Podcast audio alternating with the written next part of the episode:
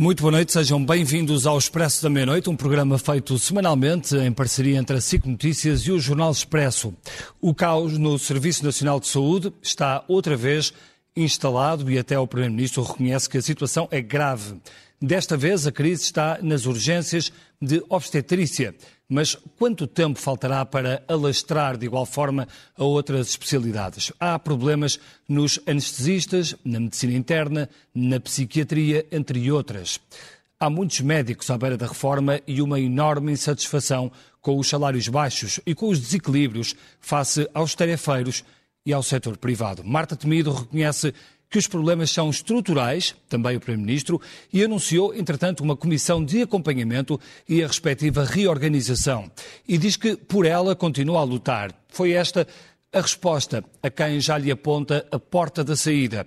Na oposição e não só, também no próprio PS. O socialista Sérgio Sousa Pinto disse que o país já não tem confiança na Ministra. E é para debatermos este estado das coisas que convidamos Maria uh, do Céu Santo, médica ginecologista, e que também poderá dar aqui a sua uh, posição como um, fazendo parte da obstetrícia e ginecologia do Hospital de uh, Santa Maria. Também Maria Antónia Almeida Santos, deputada do Partido Socialista que acompanha os uh, assuntos da saúde. Em direto da, de Matosinhos, da SIC em Matosinhos, temos o bastonário da Ordem dos Médicos, Miguel Guimarães, e também Xavier Barreto, presidente da Associação dos Administradores Hospitalares. Este podcast tem o patrocínio de Vodafone Business. Saiba como a rede 5G pode tornar a sua empresa mais segura, eficiente e flexível. O futuro do seu negócio está em boas mãos. Vodafone Business. E eu começo pela Maria Antónia Almeida Santos e tenho que lhe pedir uh, uma, uma posição enquanto elemento do Partido Socialista. Subscreve isto que diz uh, Sérgio Sousa Pinto, que os portugueses já não têm confiança nesta Ministra da Saúde. Não, não subscrevo.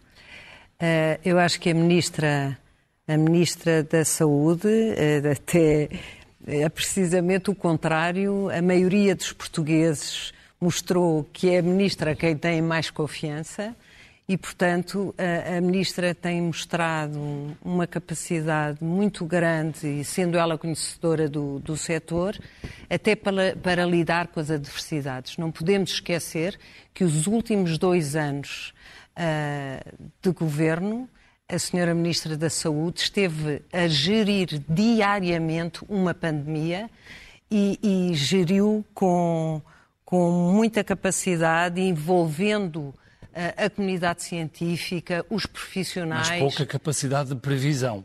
Porque Bem, eh, eu peço desculpa, era mais mas... ou menos previsível ou não que depois eu deste penso... sobre-esforço do Serviço Nacional de Saúde poderia acontecer isto.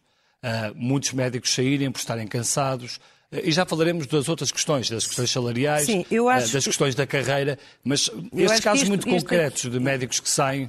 Mas estamos agora a falar na situação em que, que, que vivemos até, até hoje, não é? Hoje, em princípio, os serviços já estão já estão a atender mais pessoas. Mas este e, fim de semana já se sei, este fim de é? semana, é? exatamente. Mas uma coisa é, de facto, eu acho que a Ministra da Saúde tem uh, demonstrado, uh, além de competência, de facto, uma resistência e, e poder de inclusão em, em alturas adversas que, uh, ao contrário do que disse o Sérgio Sousa Pinto, eu considero que a maioria dos portugueses uh, lhe dá confiança e que continuam a perceber uh, com justiça que foi, foram dois anos muito difíceis e que a Ministra esteve sempre à frente do barco a tentar que tudo corresse bem. Acha, e foi, de facto, uma prova Pinto... de fogo que ela superou Uh, e isto é unânime. Acha que Sérgio Sousa Pinto devia ter evitado estas palavras? Eu, eu, eu acho que cada um, as palavras ficam com quem as prefere. Eu sou amiga de Sérgio Sousa Pinto, mas eu sei que o Sérgio Sousa Pinto poderia estar a falar como comentador. Ele é comentador e, portanto, Uh, mas isto também mostra que é, é são as opiniões, mas tem, mas tem um papel são no Partido Socialista, dele. Não é? é uma figura do PS que Sim, está a pedir é, a admissão exato, ministro, é do é? Partido Socialista, somos tantos no Partido Socialista e temos tantas opiniões diferentes. Uh, de modo que eu até penso que, que esta opinião do, do Sérgio Sousa Pinto é muito minoritária no, no, partido. Não conheço mais ninguém que tenha dito o mesmo dentro do partido. Portanto, uh, ele está no seu direito, diz o que quiser, mas eu de facto não concordo e acho até injusto que, que se diga uma coisa destas, uh, porque acho que ainda há pouco tempo, numa sondagem, vale o que vale, obviamente, uh, disseram que os portugueses consideravam Marta Temido uh, a melhor ministra e mais popular deste, deste será, governo. Será que uma outra Portanto, sondagem teria o mesmo resultado? Fica, fica a dúvida. Fica a dúvida, mas assim, em tempos tão difíceis ela conseguiu superar. Acho que, que com confiança e com a capacidade que, que tem demonstrado, vamos vamos uh, ultrapassar mais este, mais este momento Deixe, deixe que é seguir em frente e perguntar, é e perguntar ao Miguel Guimarães, porque hoje uh, a Ministra teve de ir ao, ao, Parlamento para um debate de urgência e uh, lembrou-se de falar da questão da Covid e também da queda do Governo para justificar todos os problemas que estão a acontecer e que estão à vista de todos neste momento no Serviço Nacional de Saúde. acha que estas duas razões invocadas são razões de facto uh, ou são as razões mais importantes para o que está a acontecer no Serviço Nacional de Saúde? Porque antes da Covid já havia problemas na, no, no, SNS e muito antes da, da Covid. Boa noite, Bernardo. Muito, muito obrigado pelo convite. Um cumprimento também à, à doutora Maria do Céu Santos, ao doutor Xavier Barreto e também à doutora Maria Antónia Almeida, Almeida Santos. É, é evidente que esta questão que temos hoje em cima da mesa não, não está relacionada diretamente com a Covid, o que está relacionado com a Covid uh, é aquilo que nós ainda não conseguimos uh, recuperar, que é o número de doentes que estão fora do Serviço Nacional de Saúde, que não estão identificados, porque houve muitos atrasos, houve milhões de consultas atrasadas a nível dos cuidados primários, dos hospitais, houve também os rastreios oncológicos que praticamente pararam em 2020, ou foram feitos muito poucos, e, portanto, nós temos ainda muitos doentes sem rosto que não conseguimos identificar e esse é um dos maiores problemas que temos atualmente. A questão, a questão dos médicos eh, deixarem de ocupar vagas quando elas são abertas em determinadas sociedades, e eu diria de uma forma geral, isto não é exclusivo da obstetrícia e ginecologia, como muito bem eh, o Bernardo disse no início. Eh, a questão da insatisfação que os médicos eh, têm, e que não tem a ver só com a questão de salários, tem a ver mais do que isso.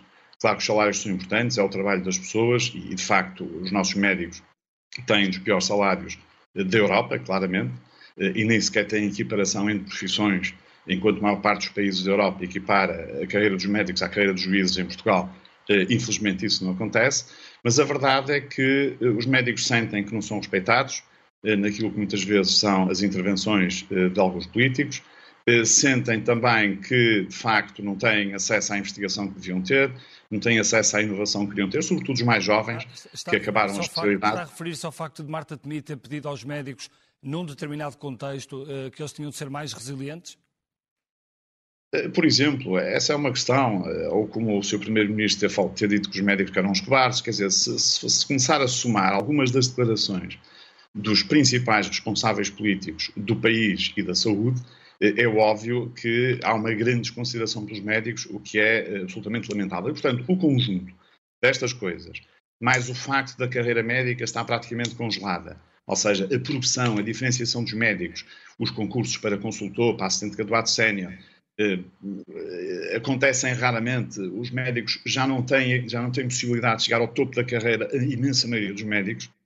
É óbvio que tudo isto somado leva a que os médicos tenham um grande, um grande grau de insatisfação e a questão é esta, quer dizer, os médicos têm outras alternativas, têm, têm o setor privado, têm o setor social e depois têm o estrangeiro.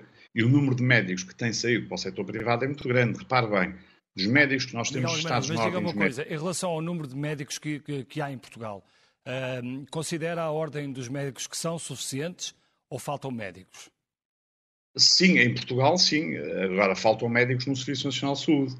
Eh, não se esqueça do último livro que o Dr. António Arnaud e o Dr. João Semedo publicaram. O, a o senhor há pouco tempo que faltavam mais de 5 mil médicos. Sim, se fizermos as contas àquilo que o Estado gasta uh, com empresas prestadoras de serviços, que este ano, o ano passado, acho que foram cerca de 130 milhões de euros, e àquilo que são os milhões e milhões de horas extraordinárias que os médicos fazem, se fizermos as contas, daria para contratar cerca de 5, 5 mil médicos como assistentes uh, hospitalares ou assistentes nos cuidados de saúde primários, com um horário de 40 horas semanais durante um ano. Portanto, e a ordem dos médicos não dificulta, e a ordem dos médicos não dificulta muitas vezes a entrada de novos médicos no, no sistema, sejam eles nacionais ou estrangeiros? Porque não, é eu, é ainda bem que me faz que é feita a ordem dos médicos. Eu sei, mas essa pergunta, isso, é, isso faz parte daquela falsa informação que, que, vai correndo por aí. Repare bem, primeiro, então, ainda bem que me fez a pergunta e vai-me deixar responder. A Ordem dos Médicos não tem qualquer tipo de intervenção na definição de números clausos. É uma das coisas que às vezes se diz, a Ordem não tem nada, rigorosamente nada a ver com números clausos, ou seja, aquilo que são as entradas de novos estudantes de medicina nas escolas. No que diz respeito à abertura de novos, cursos, novos cursos de medicina, a Ordem dos Médicos também não tem papel nenhum. A única coisa que a Ordem faz quando lhe é pedido pela A3S é fazer um parecer sobre um determinado tipo de curso de medicina que não tem qualquer tipo de vínculo. Ou seja, quem decide a abertura ou não de novos cursos de medicina é, obviamente, o Ministério da Ciência, Tecnologia e Ensino Superior e eh, a Agência de Avaliação e Acreditação do Ensino Superior. Outra questão que é importante relativamente aos médicos estrangeiros, e deixe-me dizer isto, eh, Bernardo, porque eu já, vi, já ouvi muitos deputados a fazerem afirmações que são completamente falsas e isso a mim preocupa-me. Porque se é um cidadão normal, bom, a gente vai aceitando, vai percebendo que as pessoas não estão informadas, agora os deputados têm a obrigação de estarem bem informados quando falam sobre temos uma, Temos aqui uma deputada do Partido Socialista, é, já lhe pergunto a opinião dela. Eu sou normal. Sim, com certeza, com certeza, sem problema nenhum. E quando se fala dos médicos estrangeiros fora da União Europeia, o que estes médicos têm que fazer quando querem ser medicina em Portugal é que têm que ter um reconhecimento do seu curso de medicina por uma universidade portuguesa.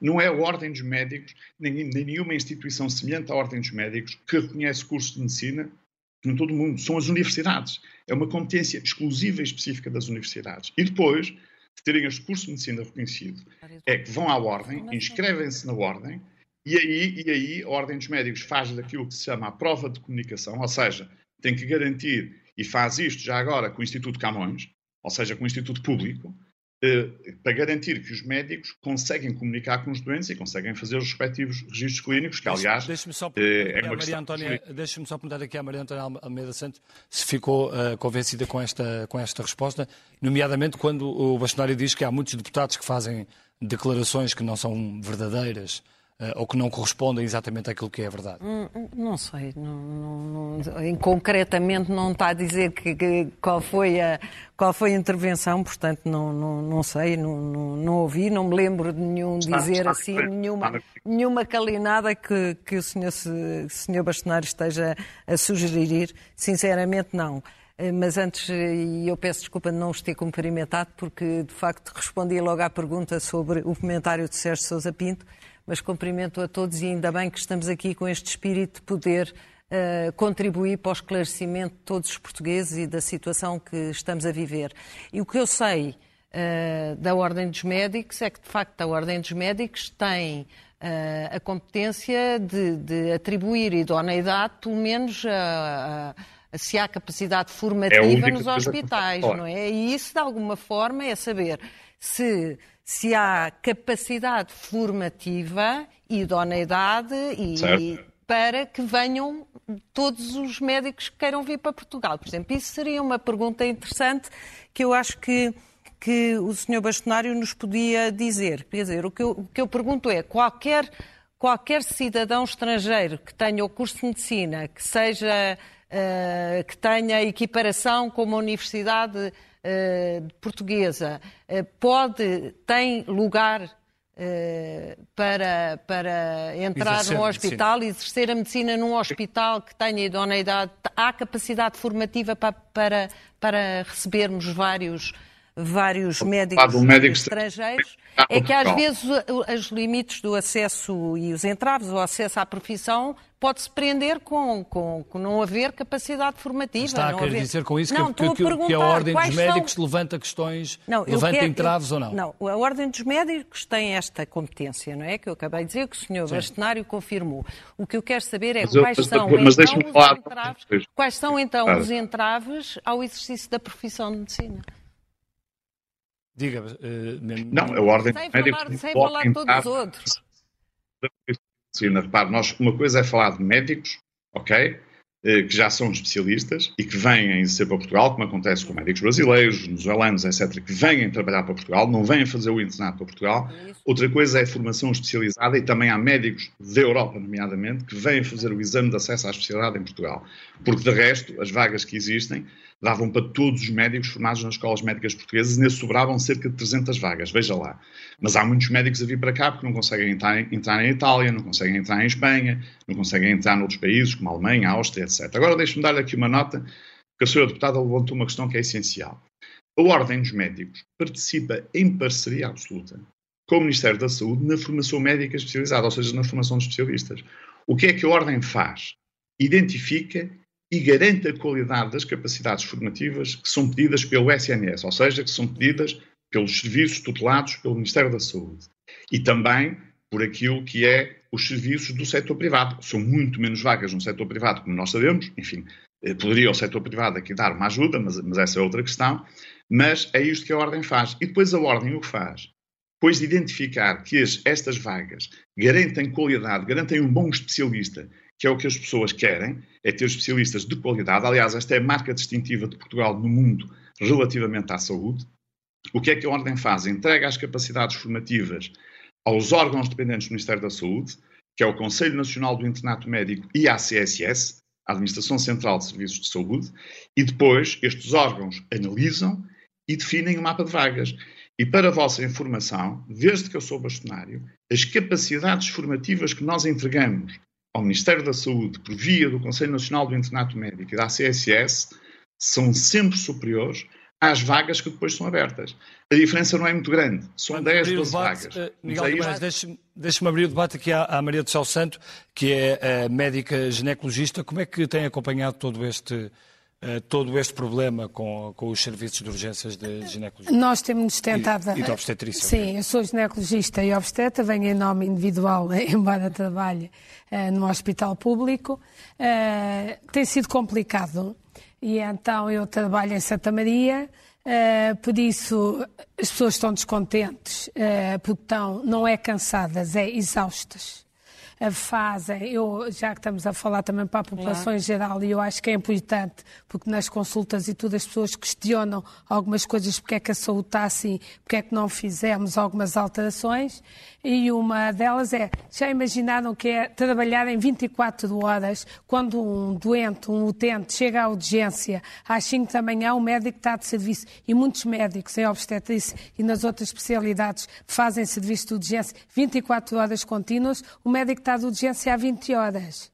Por isso, a capacidade, às vezes a tolerância, às vezes algum pormenor, não é aquele que devia ser, porque nenhum de nós tem a mesma capacidade 24 horas depois. Por isso, se calhar temos também de repensar se se pode ou não, humanamente, trabalhar 24 horas seguidas. Depois, uma uh, que também. Mas, na sua opinião, como é que se chega a este estado de um país que não consegue garantir urgências para uma mulher grávida ir ter um filho. E acontece o caso como aconteceu nas Caldas da Rainha. Já tem acontecido, uh, não como agora, que foram vários hospitais em simultâneo, isto nunca me lembro, mas esporadicamente há urgências que fecham ao longo do ano, ou porque foi obras, ou porque é o verão, sempre tem acontecido. Eu lembro-me há uns anos que até me preocupei em Elvas que iam nascer a Badajoz. Uhum. E começámos a ter uh, pouco, menos uh, crianças cá por causa disso que houve um acordo para Badajoz. Agora, de facto, chegámos a uma situação limite.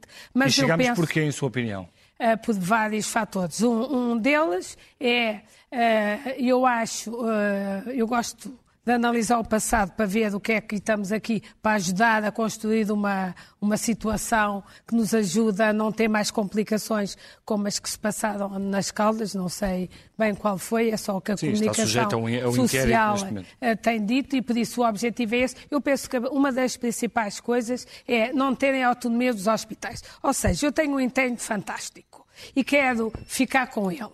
Mas há uma cascata até eu conseguir uh, que ele faça o concurso e que fique no hospital. É RS, ACS, até ir às finanças. Por isto mudou tanto tempo. Ele era tão bom que um privado, num instantinho, fez o contrato com ele. Por isso, autonomia aos hospitais e de reduzir esta cascata que há até conseguirmos alguma coisa.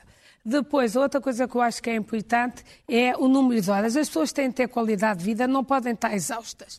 E tanto na obstetrícia, eu vejo as colegas até de medicina geral e familiar que continuam exaustas, já estavam, mas agora com a pandemia, que foi um esforço de facto extra, mudar de roupa, não ir a casa, quer dizer, foi estão mesmo cansados. E depois vem, e depois vem o chamado terefeira ganhar cinco vezes mais ao lado. Tem ali o, o, dinheirinho todo contado para pagar a renda e para tudo. Muitos têm de andar a, a, correr para os privados para arranjar ainda mais um suplemento. E depois um tarefeiro vai ganhar muito mais. Mas o problema é que se o médico está no hospital, e é isto que eu não consigo perceber, uh, está a fazer horas extra, não são as horas do horário, porque é que não ganha o mesmo preço do colega que está ao lado? Ainda mais, é que se eu fizer uma cirurgia e for do hospital, eu amanhã sou responsável, vou ver a doente e tudo. O tarefeiro vai-se embora e eu é que fico a tratar da complicação da cirurgia dele. Por isso, eu que eu não percebo... O tarefeiro não tem vínculo, o tarefeiro só vai se quiser... Por isso é, é, é, uma situação diferente, é, não é? Quem está no hospital e tem vínculo a esse hospital. Eu percebo. Tem... Eu percebo. Agora, por isso é que estamos neste momento numa negociação para, de facto, corrigir mas esta questão não, dos tarefeiros não é nova, não, mas não, não é nova. Eu percebo a questão dos tarefeiros não tem... É, não é nova, Não, mas eu percebo o seu ponto de vista que é a estabilidade. Não é tão, tão simples assim de É a estabilidade profissional e por isso paga a estabilidade profissional por menor uh, ordenado. Mas o que é aqui é, é as horas extra.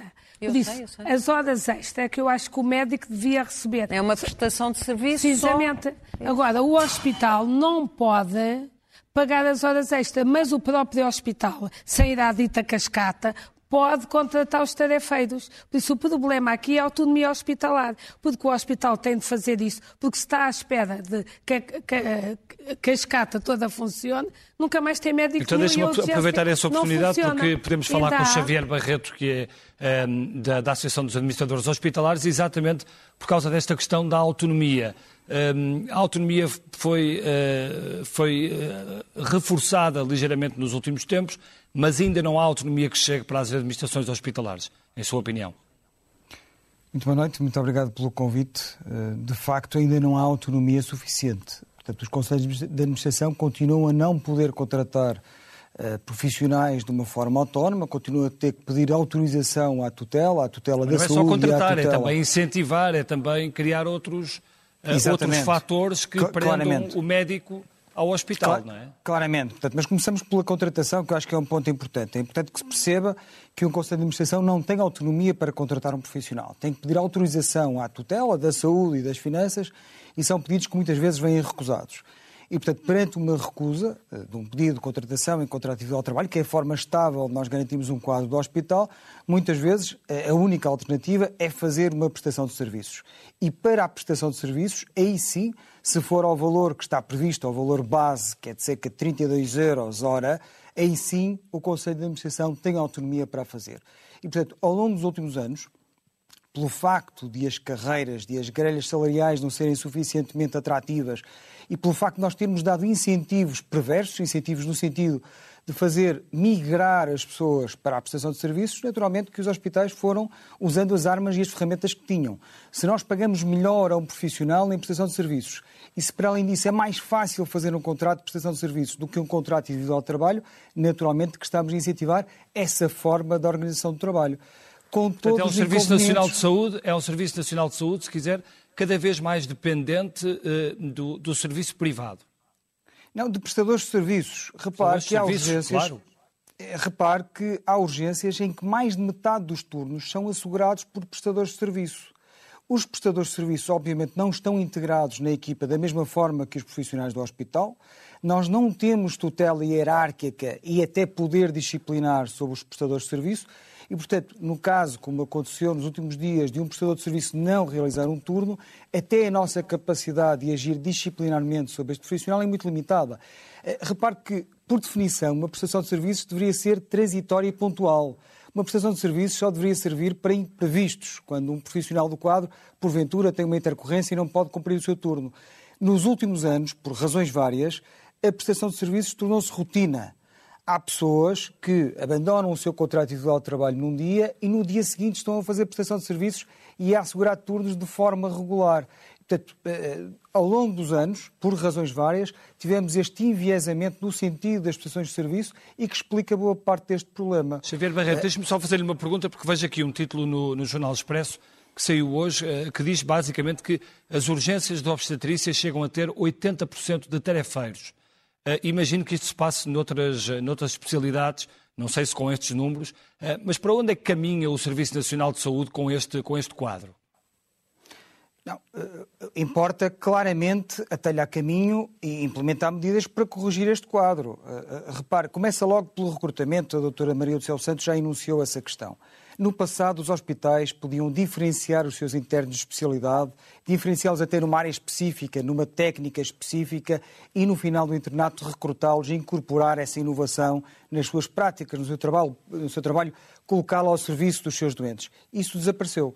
Nos últimos anos, o recrutamento tem sido feito de forma centralizada, em concursos nacionais, com vagas que são cegas. E o que é que acontece? Este interno em que nós investimos tantos recursos, que aprendeu uma técnica específica, muitas vezes até com investimento do próprio hospital em centros diferenciados, acaba por ser colocado num hospital eh, onde essa valência até não existe, onde ele não pode utilizar essa experiência, essa competência, e quando isso acontece, frequentemente este interno, ou este especialista, recém-especialista, o que é que faz? rescinde o contrato e ou vai para o privado ou faz um contrato de prestação de serviços com o seu hospital de origem. Portanto, até o recrutamento está errado. A, avaliação de desempenho, repare, eh, em todas as carreiras, mas particularmente na carreira médica, um profissional tem que ser avaliado durante 10 anos para subir um grau dentro da sua categoria. E esta subida de um grau representa cerca de 100 euros, às vezes menos, depende do, do, do grau para que suba. Portanto, 10 anos para subir um grau e ter este tipo de retribuição. Portanto, o que nós defendemos claramente é um modelo com muito mais autonomia dos conselhos de administração, quer para recrutar, mas também para criar incentivos, nomeadamente em função do desempenho do profissional. E como é que ouviu, e como é que ouviu as declarações de Fernando Medina a dizer que uh, uh, o que se está a passar não é um problema de finanças, uh, que não é uma questão de dinheiro? Acha que é isso?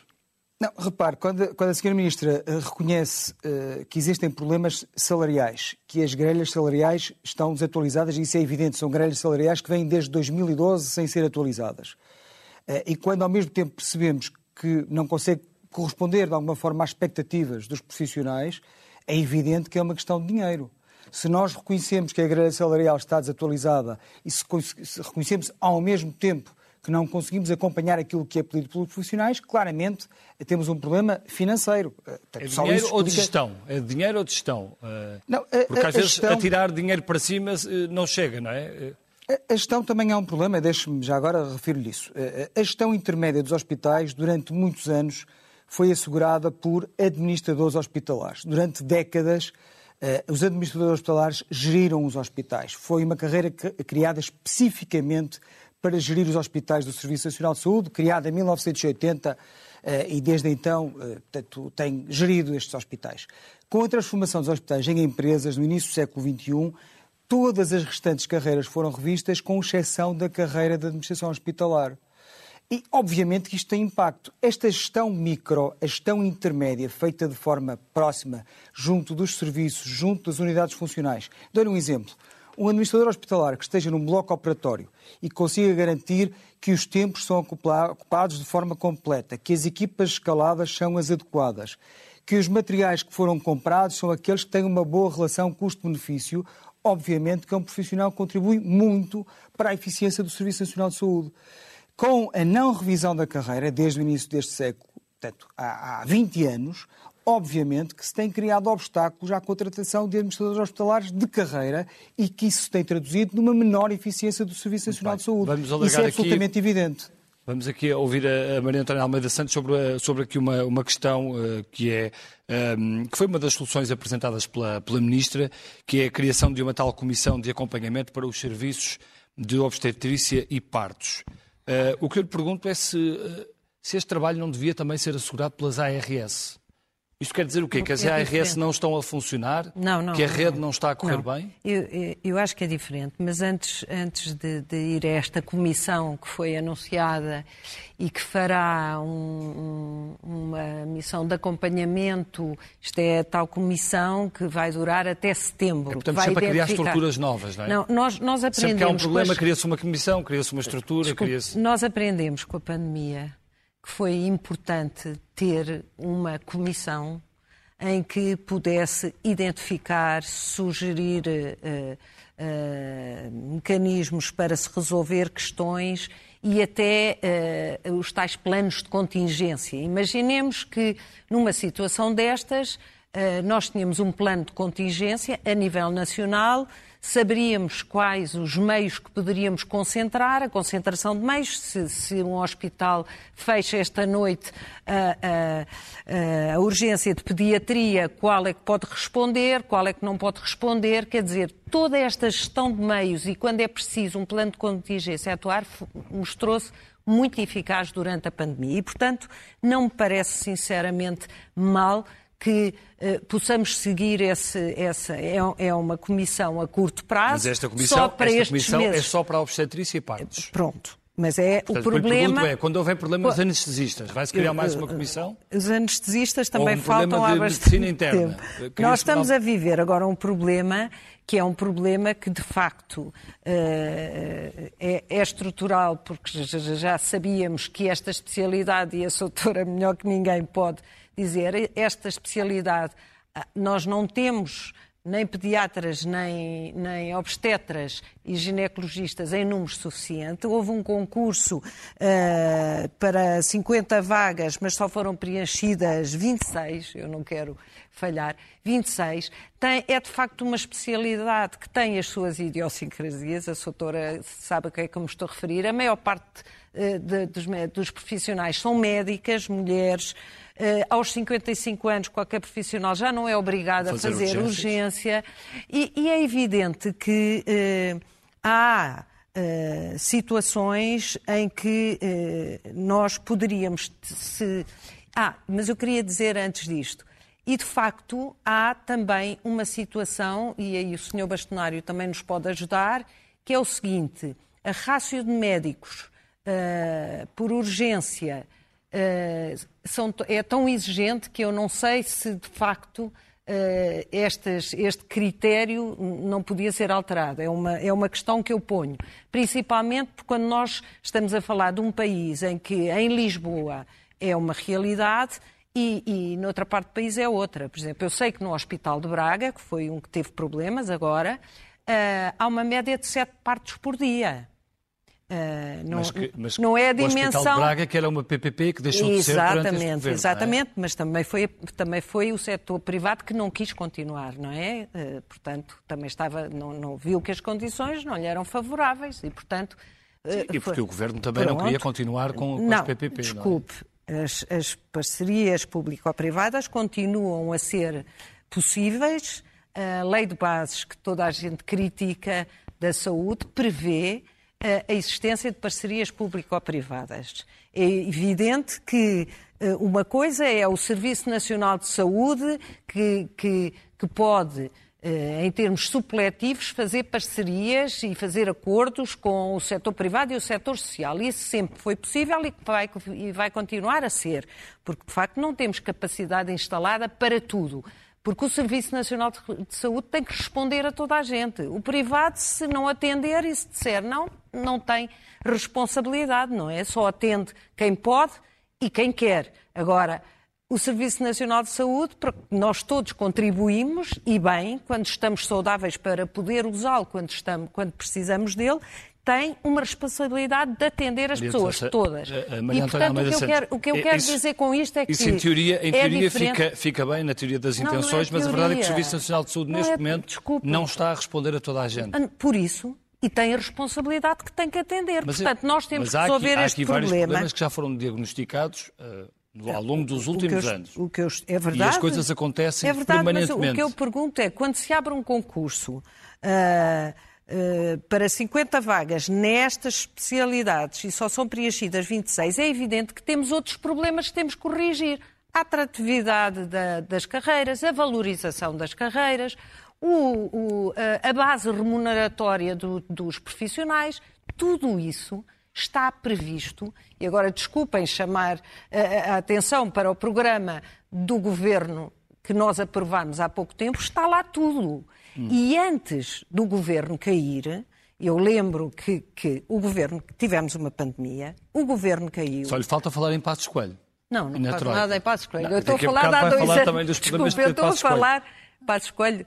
Os passos coelhos é, é, com a Troika, não, é, não, é, não tem nada a ver com isso. Deixe-me só o que eu estou a dizer é que foram várias circunstâncias que aconteceram e que de facto interromperam um ciclo que se estava. Que Sim, estava mas antes da pandemia se discutiam, não, por exemplo, as listas de espera. É verdade, as listas de espera. Listas de espera Olha, quilométricas para meses e meses e meses. As pessoas, muitas vezes, é verdade, mas as pessoas, muitas vezes, e eu tenho um, uma admiração enorme pelos profissionais de saúde, não só pelos médicos, por todos, que de facto foram inexcedíveis. E neste, nestes últimos dois anos e neste último ano, apesar da, apesar da pandemia, aumentaram as consultas as consultas, aumentaram as consultas hospitalares, aumentaram as, as cirurgias. E, portanto, esse... quando as pessoas dizem lista de espera, estão todos a trabalhar os para melhorar a situação. Os profissionais de saúde sentem que há esse reconhecimento da parte do Governo ou não? Eu acho que, eu acho, eu acho que, que que eu não, não, não, eu não sou representativa dos profissionais de saúde. Agora, eu também sei, por exemplo, que os sindicatos que representam alguns profissionais que não estão muito de acordo com as contratações diretas, sabemos isso. Uh, sabemos que, que, por exemplo, o sindicato, o SIM, que defende o modelo que está em vigor na Madeira, que, que só precisamente o que, o que está na proposta da negociação disse que não estava contente, portanto, nós vamos chegar a um acordo com certeza. Eu tenho confiança deixa, deixa que este governo vai conseguir atualizar, valorizar as carreiras uh, e que vamos. Agora, é evidente que uh, o, o, o, público não pode competir com Muito o privado. Bem, Maria Antónia. Até porque tem missões diferentes. Maria de completamente diferentes. Eu acho que uh, nós temos de pensar aqui porque é que há tanta consulta hospitalar e temos de começar, se calhar, para pôr os centros de saúde a funcionar é em pleno. Porque, por exemplo, quando sou médico e eu vejo que já as para colegas da, medicina... Já para não falar da grande promessa dos médicos de família para Sim. todos os portugueses. E... Não, mas a medicina é geral e familiar tem um número é de utentes... Médicos... Já sei, já sei. O Pedro Delgado Alves aqui nesta mesa já explicou isso. Está é bem, não interessa, mas a promessa está por cumprir e foi feita duas vezes. Mas oh, oh, oh onde é que estão os médicos mas eu posso para... dar uma sugestãozinha. Diga. Uh, eu, uma das coisas que os colegas de Medicina Geral e Familiar se queixam é pelo volume de utentes. Exato. Por exemplo, se eu estiver numa urgência ou num sítio onde eu tenha uma lista de espera enorme, com uma sala de espera cheia, e qualquer pessoa percebe, eu vejo, vai lá com uma dor de cabeça. Olha, eu devia ter tempo e perguntar, teve atenção alta, fez um esforço, teve um choque emocional, tentar perceber. Se eu tiver 30 pessoas na sala de espera, para mim era mais fácil, peço-lhe uma ataque. Fica todo feliz o doente que eu pedi-lhe uma ataque, estou a aumentar os gastos noutros recursos, a seguir a pessoa tem tosse, peço-lhe um raio-x de tórax. Enquanto vai não vai, eu acabo... Sempre levar com radiação. Não, isso mesmo e que tem um efeito negativo porque o, raio-x é acumulativo. Agora, eu penso que a saúde tem de mudar, no meu ponto de vista, pela minha experiência já de alguns anos, uh, em vários aspectos. É, temos de ter tempo para ver o doente. E por isso, podemos gastar mais tempo, mas consumimos menos recursos. Começar pelos médicos de família. Há uma coisa que eu, por acaso, não tenho uma informação totalmente correta, mas que me faz alguma impressão que eu dou apoio aos alunos também do sexto ano, que estão a fazer o estágio, e que eles, se não tiverem vagas para entrar para a especialidade, ficam licenciados em medicina, ou seja, médicos indiferenciados, e são contratados para fazer só urgências. Eu, numa fase de contingência, como estamos agora, não percebo porque é que não se propõem esses médicos, se eles querem tirar uma especialidade, porque a formação, no mínimo, de um obstetra são 12 anos e do médico de família geral e familiar são 10, se agarrarmos nesses, são 4 e teríamos, se calhar, mais hipóteses de controlar mais a medicina geral e familiar com mais apoio. Uh, porque muitas das pessoas que vão à urgência vão porque não têm uma linha intermédia para fazer uma consulta. Uma percentagem das urgências é consultas. E depois outra coisa que se passa. De facto, abrem-se os hospitais e a urgência, por exemplo, em Santa Maria, nós até temos bom ambiente no obstetrícia e tentamos coordenar, passou de oito equipas para sete, mas nós damos apoio ao hospital todo, se por acaso a pessoa está na neurologia e tem perdido ou hemorragia vaginal, nós damos apoio, não é só os pais e a urgência, é as doentes que estão internadas nas enfermarias, que têm patologias graves e cada vez mais, são obesas, têm filhos mais tarde, vêm de outros países no final da gravidez e sem vigilância, e por isso apanhamos muitas complicações e temos muitas mulheres internadas a quem temos de dar apoio. Mas acha que o Serviço Nacional de Saúde neste momento está a prestar um bom, um bom serviço acho... à população ou não? Não, nesta altura não e já há um tempo que não. Eu aprecio o que se conseguiu fazer na fase da pandemia, que todos arregaçámos as mangas e conseguimos que fosse o sucesso que foi, e agora estamos todos também um bocadinho pós-pandemia, que ninguém está igualzinho ao que era. Agora, o que eu acho é que temos. O que é que vamos fazer? aprender com o que fizemos, com os dados que temos e com aquilo, como é que podemos melhorar e dar uma boa qualidade de vida. Eu acho que pelos obstetras há três ou quatro vertentes. Primeiro, os horários de trabalho. As pessoas têm de ter vida e têm de ter uh, um ordenado compatível para ter qualidade de vida. Depois está para dizer aqui uma coisa, que as pessoas estão descrentes do médico ou do plano e chegam ao hospital com um plano para o pai. Isto é como eu chegar a um avião e dizer ao piloto: senhor tem aqui o plano para executar o voo. É o que as pessoas fazem. Os médicos estão pressionados pelo número de partes que estão para fazê-lo, pelo horário e, além disso, pressionados por estar sempre a perguntar à grávida se pode fazer aquilo. E há um problema com as redes sociais, é que há algumas pessoas que influenciam outras e não têm sentido crítico. Por isso, eu tenho perguntado a uma grávida se posso ou não fazer de uma epísia um golpe. Ora, a senhora tem a cabeça em cima, eu estou aqui embaixo, eu quero uma boa prática médica, o que é do bem-estar da mãe e do bebê. Eu fiz, eu fiz mais, mas no geral são 12 anos e mais a experiência. A senhora chega lá com um plano para eu executar. Eu não quero isto, não quero aquilo, não quero aquilo outro. Não pode ser. Se a pessoa não confia, claro que há maus profissionais de saúde em todo lado. Não é só em medicina, em todas as profissões. Mas as pessoas têm de confiar e acreditar no médico. Se levam aquele plano, por isso o médico está também pressionado com isso. E mais ainda nos públicos. Por isso, isso também é um fator que a população tem de saber filtrar aquilo que vê nas redes sociais. Não ser uma esponja, mas pensar e usar o cérebro. Muito bem. Miguel Guimarães, eh, sobre esta questão do se há ou não um afastamento da, da população do Serviço Nacional de Saúde, sabemos que há cada vez mais portugueses com, uh, com seguro de saúde. Uh, isto revela o quê do, do Serviço Nacional de Saúde? E já agora pergunto-lhe se acha que tem havido demasiada ideologia como muitos dizem, na gestão da saúde? Bernardo, muito obrigado pelas questões, mas deixe-me só dar aqui tuas, três notas, por favor, sobre algumas coisas que foram ditas.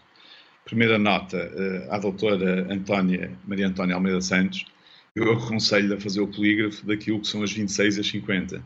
O que aconteceu é que a senhora Ministra agora abriu um concurso que tem cerca de 400, tem cerca de 400 vagas, eh, mais do que aquilo que são os jovens especialistas eh, que terminaram a especialidade em várias áreas, incluindo a obstetrícia, agora potencialmente vão concorrer, esperemos que sim, 26 jovens especialistas de obstetrícia. Depois, os outros, que fazem os 50, serão em outubro. Mas isto é só uma questão, mas pode verificar isto que eu lhe estou a dizer. Agora, estou a dizer. Agora deixe-me dar-lhe aqui outra nota importante.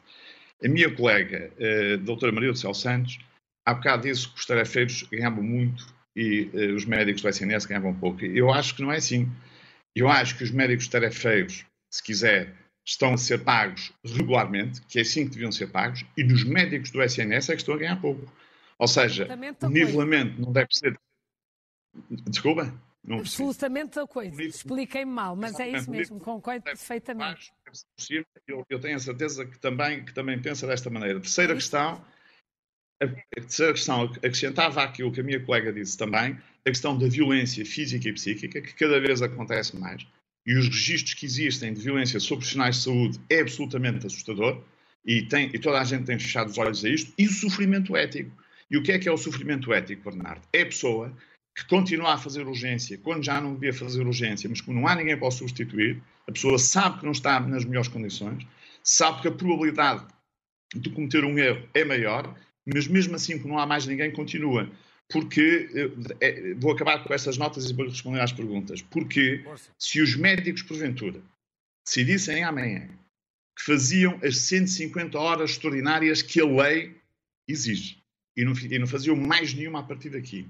E se os médicos que têm 55 anos ou mais de idade deixassem de continuar a fazer urgências, como acontece com muitos colegas meus, eu diria que a maioria continua a fazer urgência, então colapsava rigorosamente tudo. Era uma desgraça total. Ou seja, os médicos estão a fazer muito mais do que aquilo que a lei lhes exige para garantir que o Serviço Nacional de Saúde continue a funcionar. Claro que há médicos que deixam de fazer urgência, claro que há médicos que a partir das 150 horas já dizem que não querem fazer mais, mas as pessoas depois vão acabando por fazer.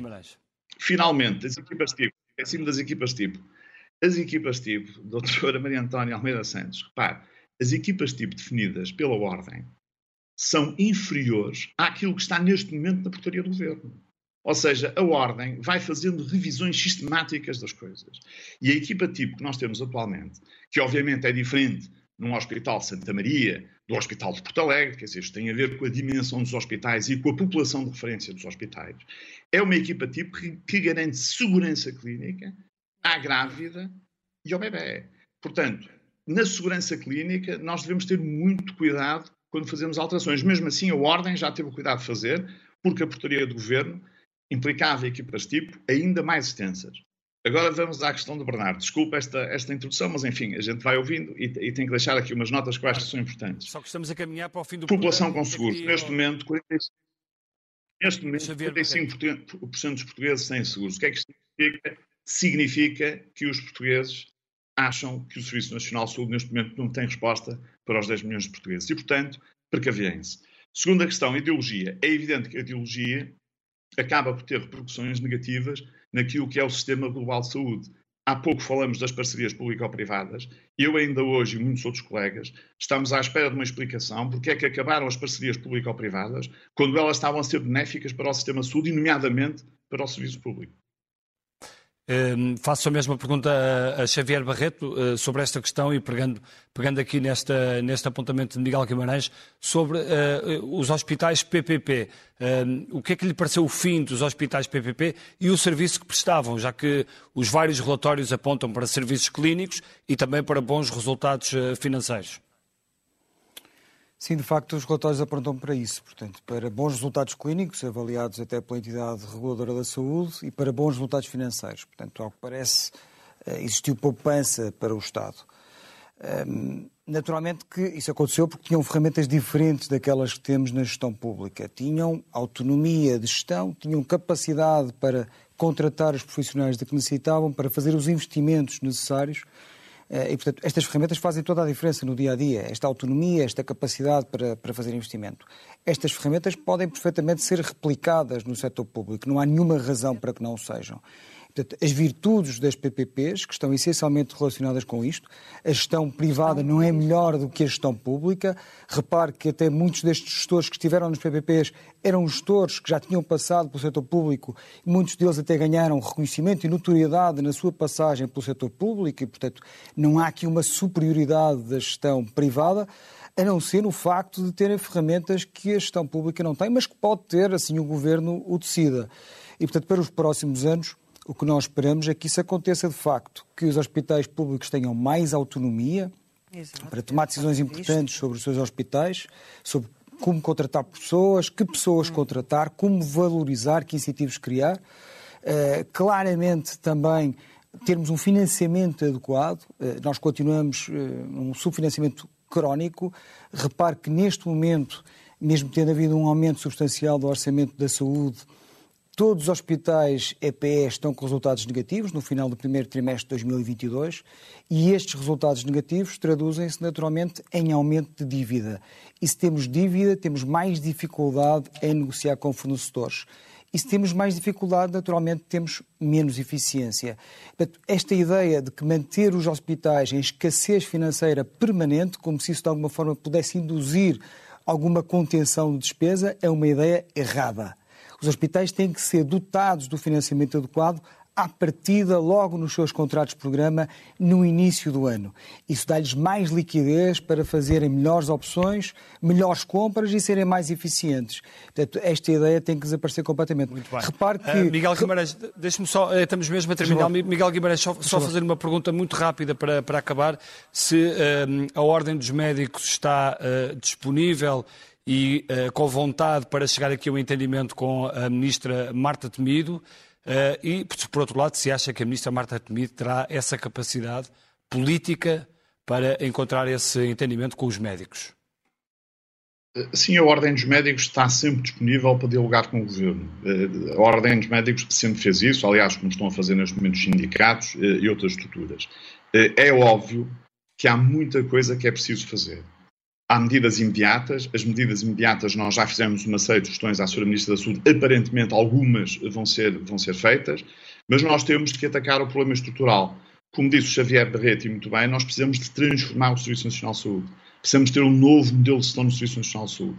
Um modelo que permita dar uma resposta mais rápida àquilo que é a necessidade da população o modelo que permita que os médicos e outros profissionais de saúde optem por ficar a trabalhar no Serviço Nacional de Saúde, considera, não quer dizer que não saiam sempre alguns. É considera que a ministra Marta Temido está com condições políticas para fazer essa transformação até ao fim da, deste governo?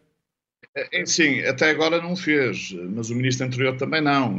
Quer dizer, repara, a questão, a questão básica é que eu acho que os governos preocupam-se com o imediato e não com o planeamento e com a organização. É uma questão de votos. Eu vou-lhe dar um exemplo, se me permite, Bernardo, que é muito importante há alguns anos atrás, nós eh, atribuímos várias capacidades formativas para formar especialistas e o governo abria para a metade das vagas. E depois de termos, imagine, 10 especialistas formados de obstetrícia, o governo só abria, fazia concursos para ocupar lugares no Serviço Nacional de Saúde a 4 ou 5 os outros prescindia deles, iam para o setor privado. Isto aconteceu durante muitos anos. Por isso é que o estudo que foi feito pela direção do Colégio de, de Obstetrícia e Ginecologia mostra e tem estes dados todos e eu aconselho toda a gente a lê-lo. Ou seja, nós não soubemos planear, hoje temos uma população médica envelhecida e precisamos de mais jovens no Serviço Nacional de Saúde. Obrigado. Muito bem, vamos então passar à primeira página do Expresso e agradeço a todos uh, que participaram neste debate e começamos pela revista do Expresso, que tem um uh, trabalho cujo título é Feitos ao Bife, à descoberta dos segredos dos cortes tradicionais portugueses e das novidades importadas que vão surgindo no mercado. Está aberta a temporada do churrasco, um trabalho sem dúvida interessante para ler do Ricardo Dias Fellner. No caderno de economia, a manchete vai para empresas, pedem 60% de todos os fundos eh, europeus. Não há outro caminho, diz o presidente da AEP, Luís Miguel Ribeiro. Portugal 2020 anula 10% dos projetos turísticos. Portugal 2030 já aceita pré-candidaturas. PRR anuncia vencedores para a semana. E depois aqui ao lado, BCE prepara escudo antimísseis dos mercados, sem dúvida, um tema também a preocupar muito, a questão das eh, subidas das taxas de juro. E no caderno principal do Expresso, eh, a fotografia principal também vai para uh, os cinco anos de uh, Pedrógão, uma data triste, sem dúvida. A situação está mais perigosa do que em 2017 e com informações importantes. Porque é que não finjo que estou feliz? É uma reportagem com as vítimas. Mas esta informação importante também que diz respeito ao Governo, e, e o título do Expresso é que o Executivo não paga Ciresp e deixa a rede de emergência em risco. No, na manchete do caderno principal, aumento da pobreza não aparece nos dados oficiais, condições de vida pioram, apesar do recuo do desemprego, Caritas e Banco Alimentar apoiam mais famílias do que em 2019, 70% têm trabalho. Fica, visto, fica vista a primeira página do Expresso. O Expresso Meia-Noite fica por aqui. Muito obrigado a todos que nos acompanharam. Bom fim de semana e até para a semana.